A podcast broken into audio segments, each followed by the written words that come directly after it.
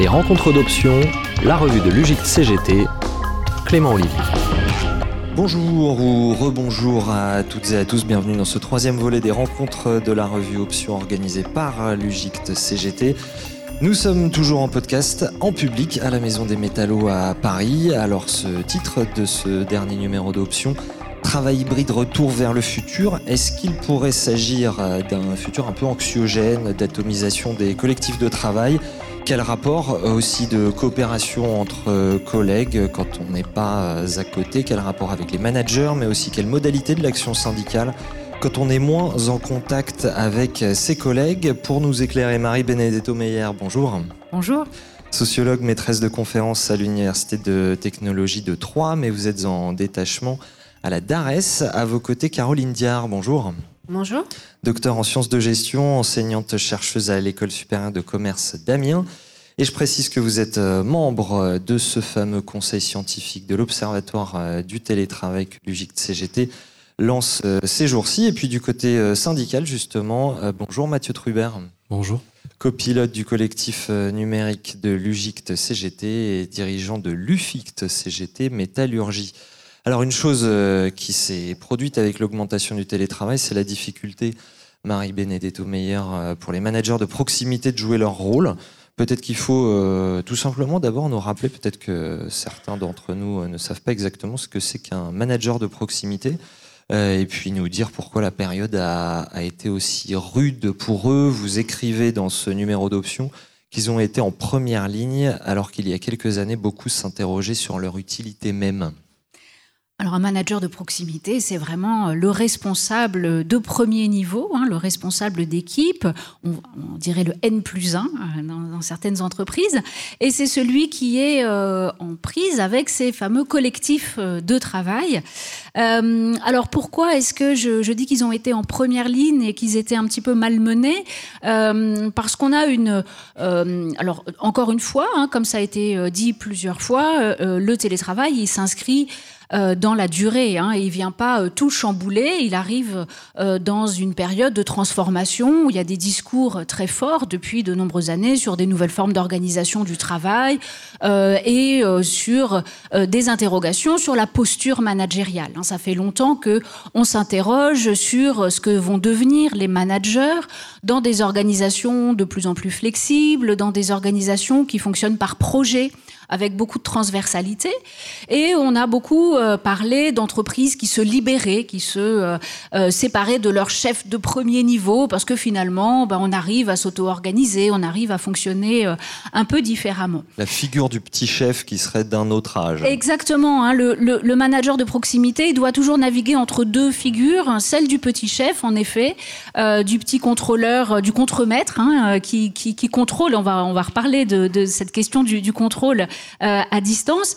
Euh, et puis la figure euh, à l'inverse hein, euh, du manager désincarné qui est euh, perdu dans ses tableaux Excel à faire du reporting euh, toute la journée.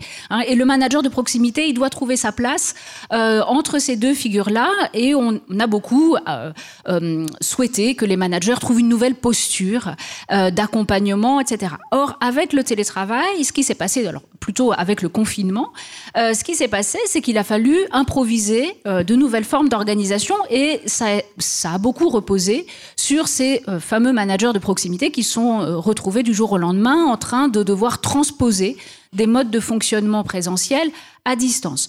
Or, ils n'ont pas forcément tous les moyens de le, de le, de le faire.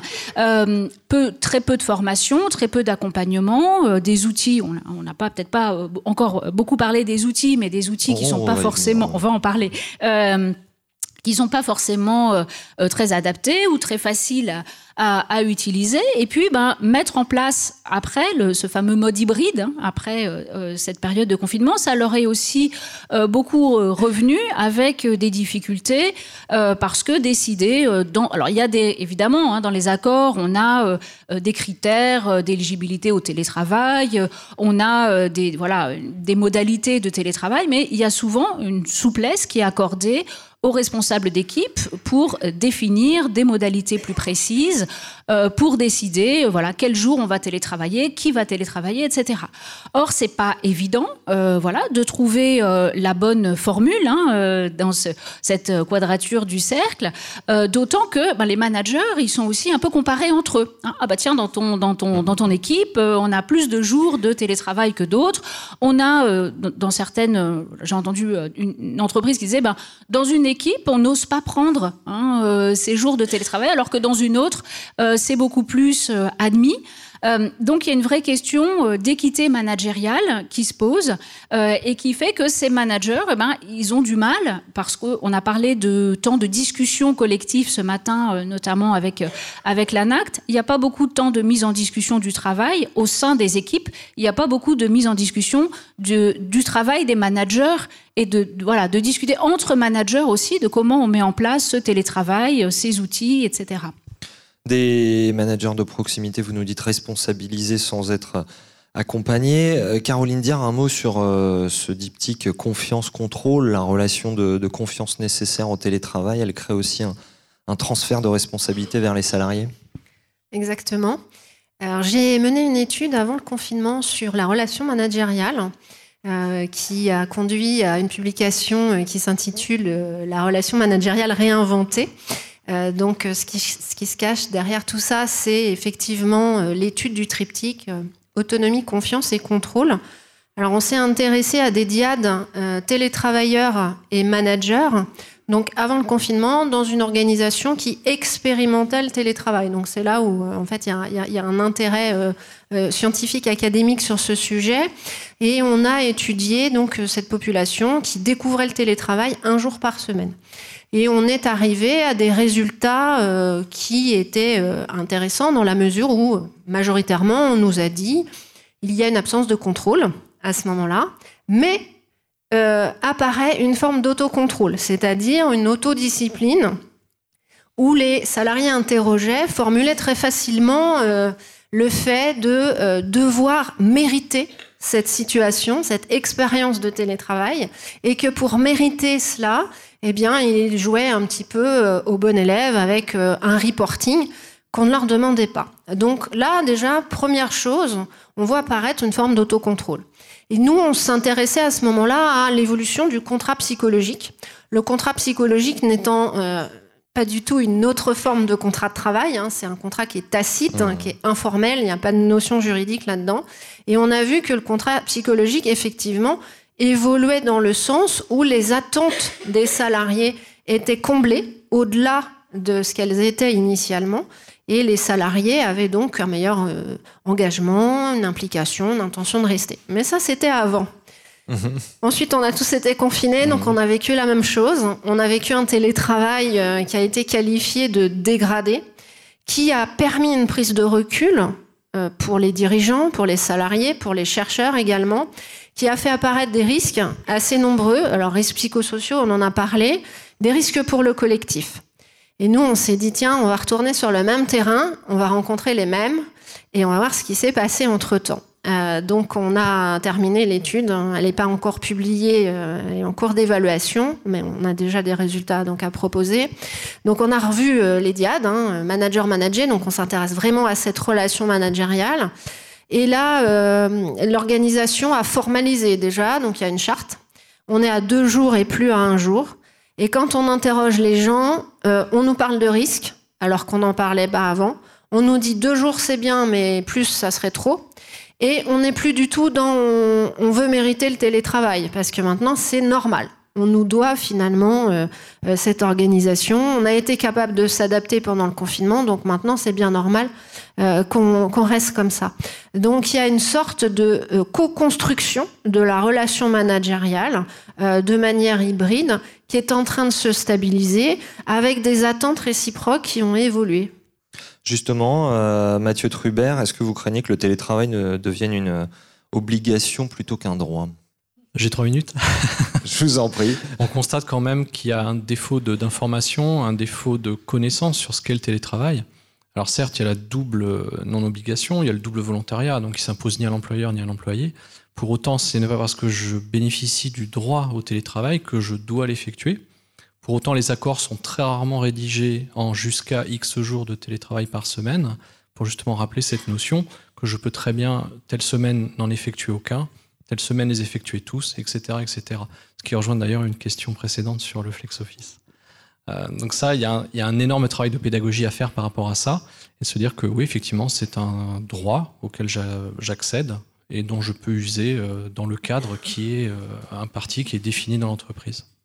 Et la question de l'éligibilité, qui a droit au télétravail, c'est-à-dire qu'on risque d'avoir des gens qui renoncent à des choses pour l'obtenir L'éligibilité, c'est vraiment la clé de voûte d'un accord télétravail, parce que forcément, on va tomber dans le phénomène de diviser pour régner.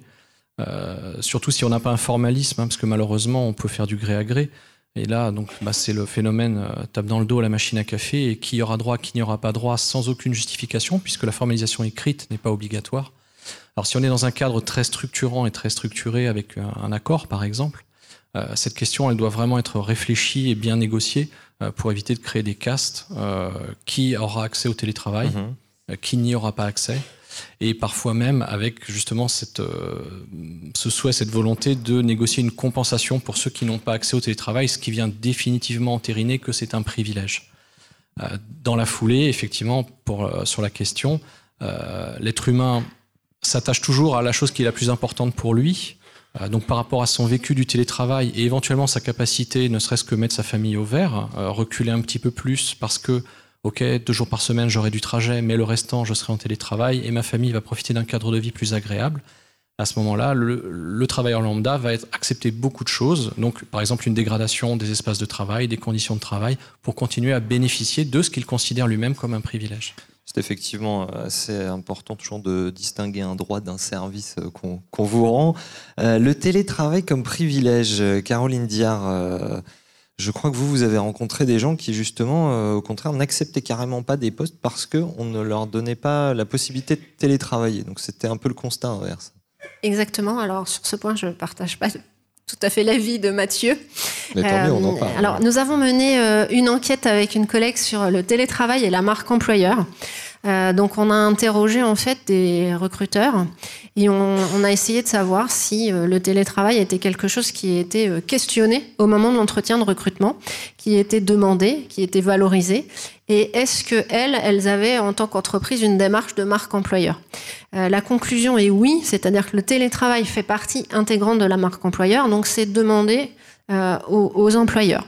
Après, quand on s'intéresse aux candidats, les candidats le formulent aussi très clairement et sont parfaitement capables de dire je ne vais pas accepter ce poste parce qu'il n'y a pas de télétravail. Et comme j'ai cinq propositions en même temps euh, sur des salaires équivalents et euh, des, des, packages euh, équivalents et des missions qui se ressemblent, eh bien je vais faire le choix du télétravail. Donc euh, voilà pourquoi je ne partage pas tout à fait votre avis. Oui, euh, vous pouvez répondre à un rapport de force euh, qui serait en train non, de mais en fait, aller ou Les deux sont pas antagonistes et peuvent coexister. Hmm. C'est-à-dire que on a effectivement ce phénomène encore assez timide hein, d'attrition provoqué par le non-accès au télétravail. je pense qu'aujourd'hui, c'est plus marqué sur la partie recrutement et notamment sur la génération en 30, qui elle va être vraiment plus demandeuse.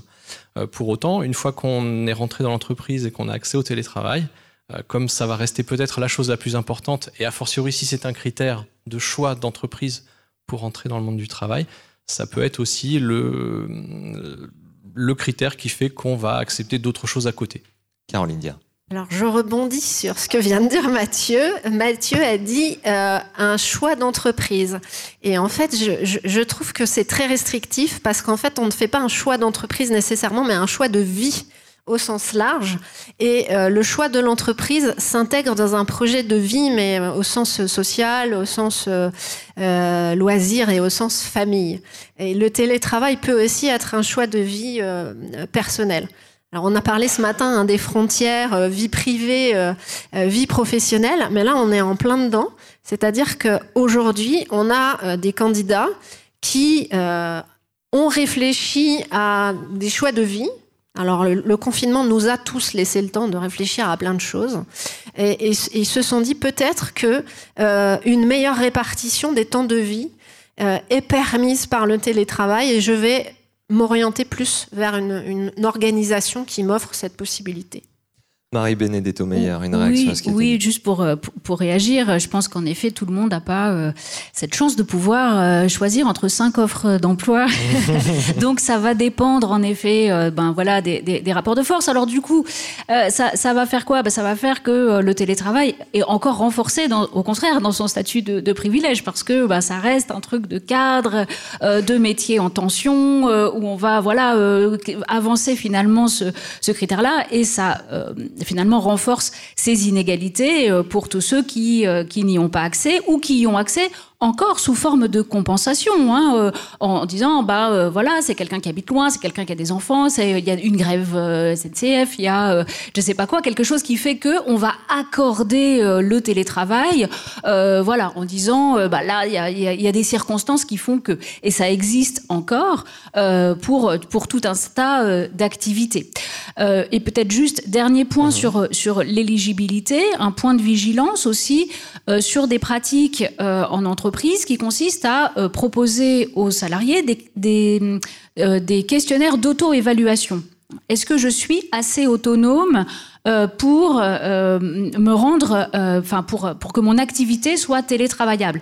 Alors on peut se dire c'est bien, ça part d'une bonne idée finalement de tenir compte euh, des spécificités individuelles et des spécificités de l'activité, mais on imagine aussi Hein, le phénomène d'autocensure, de euh, voilà, de difficultés finalement et de reproduction aussi d'inégalités quand on va devoir répondre à ce genre de, de questionnaire. Donc c'est bien de pas rigidifier les critères, hein, c'est bien de rentrer dans des discussions et de laisser finalement une latitude autour du statut du télétravail. Euh, mais attention parce que dès lors qu'on individualise, il y a aussi d'autres risques qui arrivent. Caroline Dia. Je vais me faire l'avocat du diable. Alors, vous, a, vous avez euh, évo évoqué euh, le, le, télétravail euh, compensation. Alors effectivement, ce qu'on constate sur le terrain, c'est que parfois euh, il y a des salariés qui sont malades et qui vont pas prendre l'arrêt maladie et qui vont dire bah non, je peux télétravailler. Et de la même façon, vous avez des gens qui disent et qui, le formulent hein, lors des entretiens. Hein. Euh, bon après, les entretiens sont anonymes, donc c'est vrai que les gens ont une, parole qui est libérée et ils le formulent très clairement euh, en disant les congés enfants malades sont remplacés par du télétravail. Donc là, on est effectivement dans une démarche de compensation, mais qui est une démarche euh, déviante. Euh, du, et une utilisation euh, détournée du télétravail. Donc aujourd'hui, est-ce que le télétravail est là pour euh, se substituer à des arrêts maladie? Euh, C'est quand même une question qui va, se, qui va se soulever et qui va poser ensuite probablement euh, des, des problèmes juridiques. Sur ce sujet, Mathieu Trubert oui, effectivement. Rappelons quand même, là aussi, dans la catégorie fondamentaux, euh, le télétravail n'est pas un mode de garde et le télétravail n'est pas une façon de contourner un congé maladie euh, délivré par un médecin euh, qui a fait des études pour estimer qu'on n'est pas en capacité de travailler. Après, on peut, on l'évoquait aussi un petit peu euh, précédemment sur des handicaps temporaires, on peut envisager cette mesure, ne serait-ce que par exemple sur des, des temps partiels thérapeutiques, évitons d'introduire une fatigabilité supplémentaire s'il y a des transports, etc., et privilégions le télétravail, mais ça ne se substitue en aucun cas à un arrêt maladie. Marie Benedetto Meyer, je voudrais euh, vous entendre également sur les, euh, les outils. Vous avez euh, travaillé sur les usages de Teams, par exemple. Oui, moi je me suis intéressée à la manière dont on travaille euh, ensemble séparément, comme on dit. Voilà. Hein Et finalement, comment Alone on... together. En français, ouais. euh, comment finalement on utilise ces outils euh, informatiques, ces outils numériques. On, a, on parle beaucoup quand on parle de télétravail, on pense tout de suite à la question des espaces et elle est beaucoup mise en discussion. Euh, mais finalement, la question de l'usage du numérique, elle semble beaucoup aller de soi. Hein, bon oui, ça se passe avec du numérique. Bon, et en fait, c'est pas euh, si évident que ça. Il y a une multiplication hein, d'outils, d'applications qui ont été euh, proposés pour euh, travailler à distance. Alors moi, je me suis intéressée à à, à, Teams, qui est un, une, une, application de, de Microsoft qui euh, s'est beaucoup développée. Euh, ce qui m'intéresse dans cette application, c'est pas du tout pour euh, pour pour la vendre, hein, c'est que elle articule, elle articule euh, quelque chose qu'on connaît tous, hein, qui est la visio, euh, avec d'autres euh, fonctionnalités qui sont celles du partage de documents, voire même de la coédition. On peut travailler ensemble sur un document. Voilà. Et ça, c'est très intéressant parce qu'on parlait des collectifs Est-ce qu'on peut maintenir une activité collective à distance? On a parlé ce matin d'intelligence collective. Est-ce que finalement le, numérique permet de, pallier la distance et de continuer à travailler ensemble? Alors la réponse, c'est que oui, ça peut fonctionner, euh, mais avec ce que j'appelle des collectifs forts, mhm. c'est-à-dire des euh, gens qui sont habitués à travailler ensemble, qui partagent déjà un certain nombre de pratiques, euh, de, de, de, de, connaissances un peu, d'interactions, déjà, déjà eu des interactions notamment en présentiel. Et là, ça peut fonctionner parce qu'on se connaît bien, parce qu'on va partager un document et que finalement, on arrive en tout petit effectif à, à recréer finalement des conditions de, travail collaboratif. Qu'est-ce qui les distingue des collectifs faibles? Alors, les collectifs faibles, c'est les, collectifs euh, beaucoup plus étendus, avec des gens qu'on connaît, euh, connaît moins ou peu, qui sont les grandes, par exemple, les grandes équipes projets. Hein, les grandes équipes projets. Alors, là aussi, quand on regarde, euh, quand j'ai commencé à travailler sur, sur les usages de Teams, que je demande aux salariés de montrer donc comment ça se présente sur leur écran, je vois une multiplication euh, de d'équipes hein, auxquelles ils appartiennent. Parce que finalement, dès qu'on monte un projet, dès qu'on a envie de bosser sur un sujet, crée une équipe dans laquelle on est censé partager tout un tas de choses. Et en fait, on a quand même du mal à partager beaucoup de choses avec des gens qu'on connaît pas. Donc, ce qu'on partage, c'est un tableau Excel. J'exagère, hein, mais c'est un tableau Excel sur lequel on va checker et on va se répartir le travail. Et là, c'est plus de la collaboration, c'est de la coordination. Hein, c'est-à-dire qu'on se répartit le travail et puis après, ben, on regarde qui a fait quoi. Euh, et, là, alors vraiment, on peut pas parler d'intelligence collective et de collaboration. Donc ça, c'est un peu le risque hein, du, travail, euh, du travail à distance, c'est que finalement, paradoxalement, ça renforce des collectifs qui existent, mais euh, ça rompt un peu euh, l'idée finalement d'étendre ces collectifs. Et ce qui fonctionne, c'est aussi ben, le travail. On, je parlais des managers, on parlait des managers. Euh, c'est euh, euh, aussi mon, ma petite équipe, ma petite équipe hiérarchique, hein, avec le manager, mais du coup qui retrouve là encore son statut de manager un peu classique et qui va réguler, organiser ces espaces communs en disant bah tiens on va mettre tous les comptes rendus de réunion, on va voilà organiser notre espace collectivement. Donc ça, ça veut dire qu'il y a un vrai besoin de régulation de ces espaces-là, et c'est souvent là encore peu l'objet de mise en discussion, de mise en débat.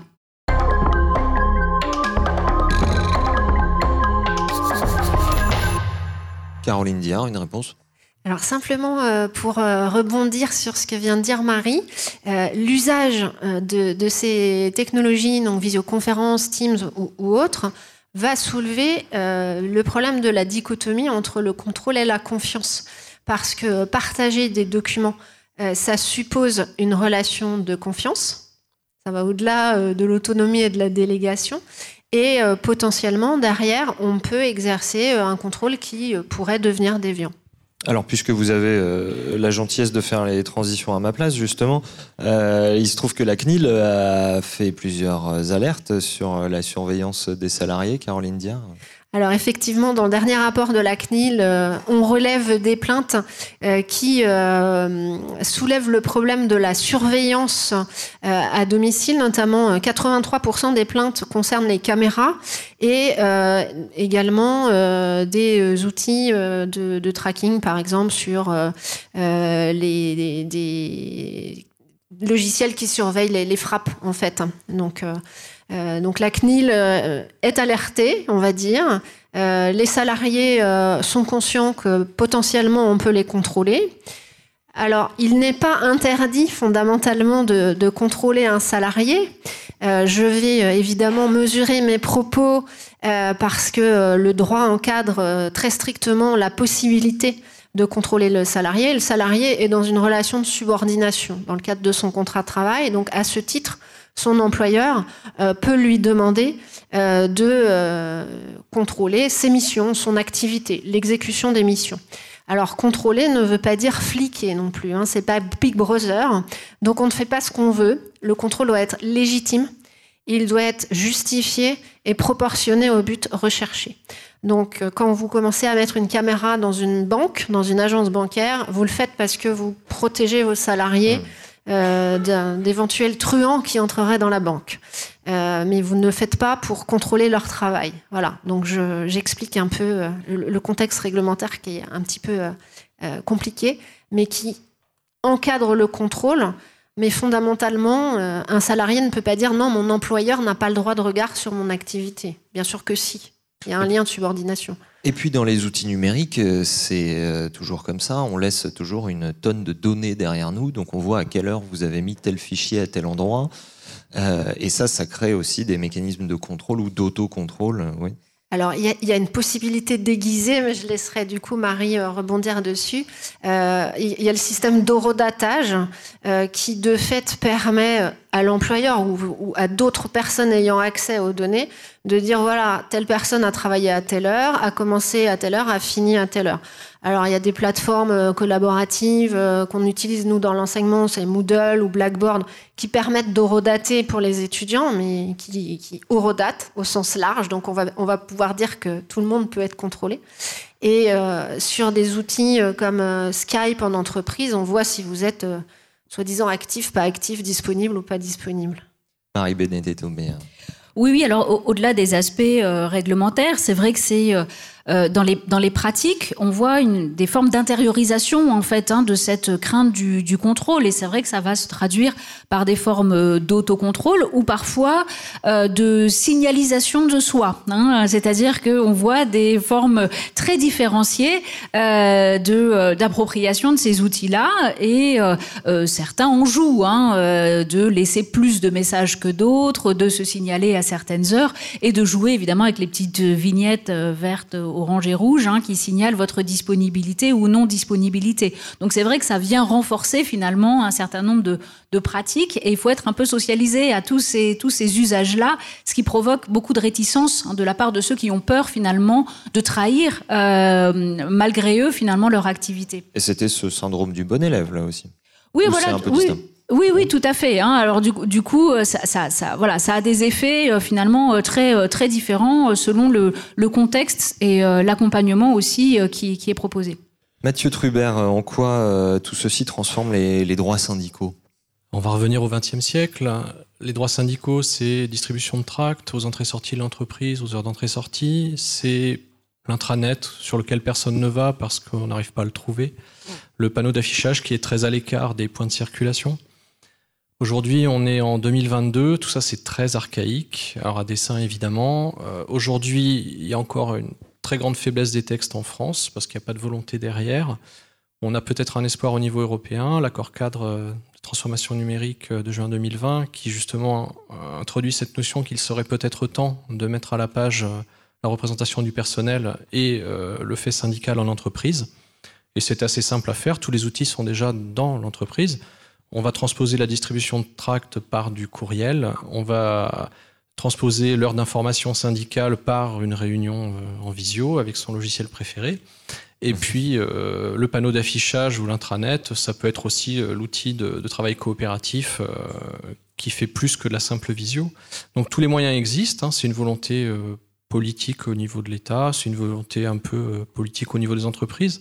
En tout cas, tout est là, donc il n'y a plus qu'à transposer l'accord européen et c'est parti. Alors, envoyer des mails euh, à ses collègues euh, plutôt que de leur passer des tracts, euh, comment on fait quand de nombreuses entreprises interdisent d'envoyer des mails aux salariés et qu'on n'a tout simplement pas les adresses? Il y a le système D, donc c'est passé par une boîte extérieure, toujours garder la, la petite formulation qu'on peut s'abonner ou se désabonner, et puis y aller un petit peu au forcing. Euh, on peut aussi créer du droit, parfois dans l'unité syndicale, quand il y a un front commun par rapport à cette question-là et que l'entreprise n'osera pas aller à l'encontre. Parfois, il y a aussi euh, une entreprise qui va laisser faire un syndicat et ça crée du droit pour les autres, puisque sinon il y aurait une différence de traitement. Donc il faut biaiser, passer par la bande à l'heure actuelle. Euh, c'est pas confortable, c'est pas idéal, et ça fait perdre plus de temps à tout le monde finalement. Est-ce qu'on en a parlé dans les précédents épisodes? Est-ce que vous trouvez euh, qu'il y a une ubérisation du travail salarié? Parce que tout ça, finalement, c'est à ça que ça peut mener. Alors, le problème du mot ubérisation, c'est que si on demande à 100 personnes, on va peut-être avoir 80 réponses mmh. différentes. Euh, alors, est-ce qu'il y a une individualisation? Euh, Oui, mmh. oui, clairement. Mais encore une fois, c'est un problème organisationnel. On en parlait sur les collectifs forts. Moi, je les associe à des organisations du travail qui ont été pensées et qui sont compatibles hein, avec l'exercice. Euh, sur les collectifs faibles, c'est parce qu'il y a pas d'organisation ou une organisation très faible et que donc on est un peu dans le flou artistique. Sur l'individualisation, bah, c'est un travail d'organisation du télétravail, euh, soit rendre compatible son organisation actuelle avec le télétravail, soit s'assurer que, euh, notamment pour les entreprises qui étaient déjà acculturées à, à, cette question avant la période Covid, de dire de la confronter régulièrement à l'exercice de est-ce que ça fonctionne toujours, qu'est-ce qui ne fonctionne pas, qu'est-ce qui ne fonctionne pas comme attendu. Ça, ça va nous permettre d'éviter l'individualisation. Euh, et puis alors charge aussi, euh, malheureusement, ça a une charge supplémentaire, mais c'est aussi une prérogative importante sur le management de proximité qu'on évoquait précédemment. Et dans son accompagnement, le RH de proximité qui lui se trouve encore plus départi de ses prérogatives dans la question, puisque hum, ce sera un autre débat, mais bientôt il ne recrutera même plus dans son entreprise. Caroline Dia. Alors le, le télétravail n'a pas euh, précipité le pays dans une forme d'ubérisation Mhm. et ne va pas nous conduire à la fin du salariat. C'est pas le Mhm. télétravail en soi. J'aimerais pas qu'on dise ça en fait du télétravail. Ça fait longtemps que je travaille sur le sujet, j'ai milité pour le télétravail, donc je voudrais pas qu'on arrive à dire euh, ça détruit les emplois. En réalité, ce qui détruit les emplois, c'est la technologie et la possibilité de travailler à distance et de pouvoir recruter à l'autre bout de la planète. Ce qui s'est passé pendant le confinement, c'est qu'on s'est rendu compte que le recrutement était possible à distance et que le champ des possibles était ouvert. C'est-à-dire qu'on a recruté euh, des gens euh, qu'on n'avait jamais vus, ce qui était un peu inédit. On a fait du onboarding à distance. On a été chercher des gens très loin sur des, métiers un peu euh, en tension. Mais c'est pas le télétravail qui a provoqué ça. C'est juste un confinement qui a fait prendre conscience qu'on pouvait optimiser la technologie pour euh, bah, délocaliser finalement euh, des emplois ou sous-traiter à des gens qui sont des auto-entrepreneurs. Alors il y a un monsieur ce matin qui disait le patronat en rêve. Euh, oui, effectivement, le patronat, on a toujours rêvé, c'est-à-dire le patronat rêve de ne plus avoir de salariés. Euh, quand j'étais DRH, euh, la blague c'était un salarié, un problème. Donc euh, voilà, on a tout, on a tout dit quand on a dit, dit, ça. c'est Ça dit, c'est ouais. dit. Euh, donc euh, il, faut, il faut pas croire que c'est le télétravail qui va nous précipiter dans, dans Non, mais accélérer dans- un dans ça. Mais- phénomène. mais ça a fait prendre conscience, ça oui. Mais ce qui va nous précipiter dans certains problèmes, c'est plus une acculturation à une- un mode d'organisation et une émergence de, de technologies qui multiplie le, champ des possibles. Voilà. Après, un patron qui veut délocaliser, on ne l'empêchera pas, euh, sauf si euh, on a des gens euh, en face, comme vous. Marie Benedetto Meyer. Oui, alors je ne sais pas si vous parlez d'ubérisation, mais en effet plutôt d'in- d'individualisation, euh, ça, ça, ça a été dit. Euh, peut-être aussi euh, quelque chose qui a été euh, peut-être pas, pas beaucoup encore abordé, c'est cette fameuse question du sens au travail. Et euh, on parle beaucoup, alors ça prend des termes, je ne sais pas pourquoi anglo-saxons, de quiet quitting, etc., mais en tout cas de désengagement.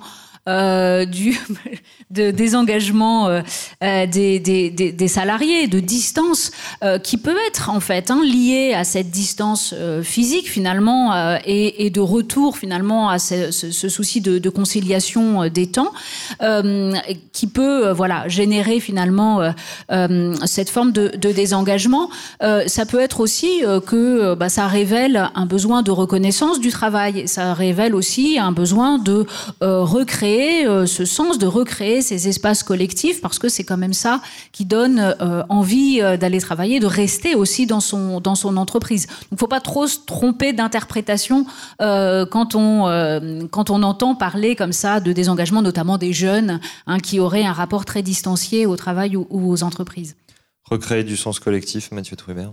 Et donc des moyens syndicaux derrière Ah, pour euh, oui, oui, oui. ra- rassembler, euh, puisque en l'absence de prérogatives telles que celle d'un majeur de proximité, effectivement, c'est difficile de faire quelque chose de collectif, à moins d'en avoir les moyens. Euh, néanmoins, il y a quand même un point qui n'est pas négligeable et qui n'était pas forcément attendu, c'est euh, le local syndical 2.0, on va dire, donc période confinement, qui se transforme donc dans l'outil de, visio euh, de l'entreprise, sauf qu'il est beaucoup plus discret.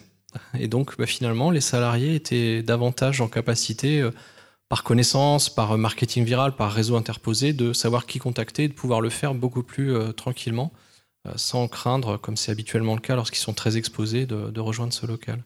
Donc, il faut essayer de transposer ça dans l'autre sens, peut-être, en, en faire une réciprocité, euh, et ça peut être intéressant. Pardon, juste pour, pour, rebondir euh, là-dessus, j'avais fait une, une petite étude sur les, les usages des réseaux sociaux par, les, par les différentes confédérations syndicales et les unions locales, etc., c'est vrai que là, ce qui ressortait, c'était que ça, crée, ça peut créer de la mobilisation euh, ça crée en fait une réassurance parce qu'on se retrouve euh, sur des espaces virtuels et moins du développement, hein, parce que euh, clairement c'est plutôt un, espace un peu entre soi. Mais c'est vrai aussi qu'on a vu dans les usages, ça peut être de, ces espaces collaboratifs ou des visios, une possibilité d'assister anonymement parfois aux réunions d'information ou de contribuer sans avoir l'impression de trop s'engager et qui finalement peut permettre d'atteindre de, nouveaux euh, militants ou sympathisants. Caroline Dia. En fait, j'avais juste une question pour Mathieu. Est-ce que vous avez imaginé euh, la vie euh, syndicale et le dialogue social dans le métaverse? Allez, Mathieu Truppert. Alors déjà, il faudrait définir métavers parce que malheureusement, c'est en train d'être extrêmement dévoyé comme terme et on y inclut un peu tout, ce qui existait précédemment d'ailleurs, euh, jumeaux numériques, réalité augmentée, etc. Euh, si on est sur euh, l'univers virtuel, hein, virtuel, où on est représenté par un avatar et donc dans lequel on doit porter des lunettes en permanence pour y travailler, alors, euh, bah, ça rejoint la question finalement de la surveillance, puisque là, ça se passe entièrement dans un univers numérique, pas dans une salle matérielle ou un, coin sombre d'un couloir euh, très loin de l'ARH. Euh, donc là, si on a peur de la surveillance, bah, n'y entrez tout simplement pas, parce que techniquement, tout y est possible. sinon. Oui, c'est pas un lieu public, hein, le métavers, ça appartient à une entreprise. Donc, Oui, oui. Et euh, alors derrière, il y a énormément de questions de droit hein, par rapport à ça. très honnêtement, euh, il y a tellement à boire et à manger dans ce concept-là. Euh, je, je, je, vois, j'en vois pas l'intérêt. J'ai un, camarade qui avait fait une démo technique. donc, il avait développé un métavers très rapide. On s'y connectait. Donc, on se baladait dans un hall virtuel d'entreprise. Et puis, on allait sur un ordinateur virtuel sur lequel on se connectait via Teams à une réunion réelle Teams. Voilà il avait fait ça un peu par, mmh. par provoque, mais c'était très intéressant d'illustrer le concept. Euh, c'était méta, euh, métavers. Exactement. Alors le, le, monde syndical en métavers, j'espère qu'on y échappera le plus longtemps possible. Ça manque un peu de convivialité quand même. C'est juste une question. Ouais. Euh, bah, honnêtement, j'ai du mal à en penser quoi que ce soit. Dans la salle. Marie, Marie Benedetto Meyer, un mot de conclusion. On arrive au bout de cette émission. Un mot de conclusion peut-être pour, euh, pour, euh, pour dire finalement euh, ce que j'ai ce que j'ai commencé par dire au début, hein, c'est que vraiment c'est un révélateur, ce, ce, mode hybride est vraiment un révélateur des, des tensions du monde du travail aujourd'hui, de ces nouvelles organisations euh, dont voilà on nous vante les mérites d'année en année et, et, on voit qu'elles sont plutôt génératrices de tensions. Hein, il faut faire, il faut individualiser et faire du collectif, il faut faire de l'horizontal mais garder un esprit d'équipe, etc. Et donc finalement c'est plus un révélateur que véritablement un outil de, un outil de changement. Caroline Dia. Alors, pour euh, un mot de la fin, le télétravail a été révélé euh, au grand public pendant le, confinement en mode contraint, en mode dégradé. Donc on a eu une mauvaise opinion du télétravail. C'est en train de changer. On est en train de le pérenniser en mode hybride.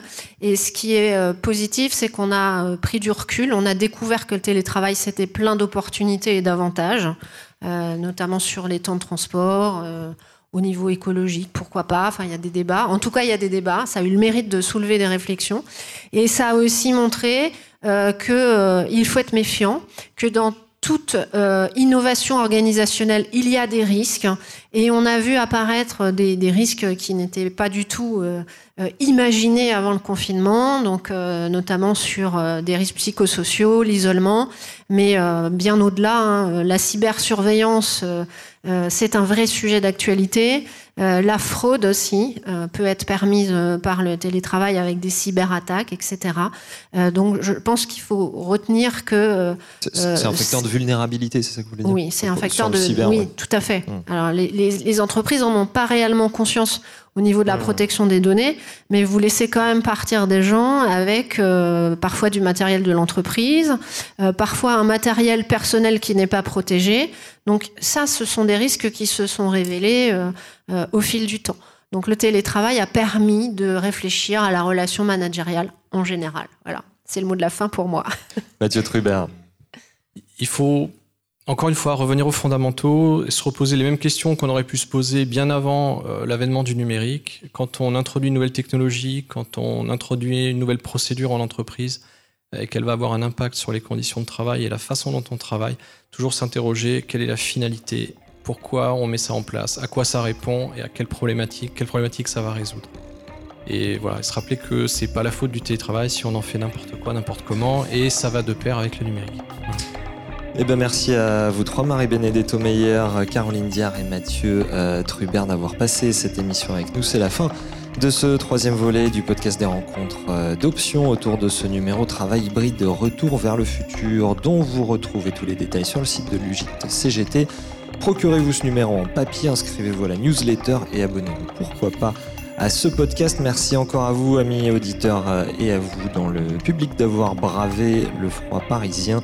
On espère vous retrouver très bientôt. Salut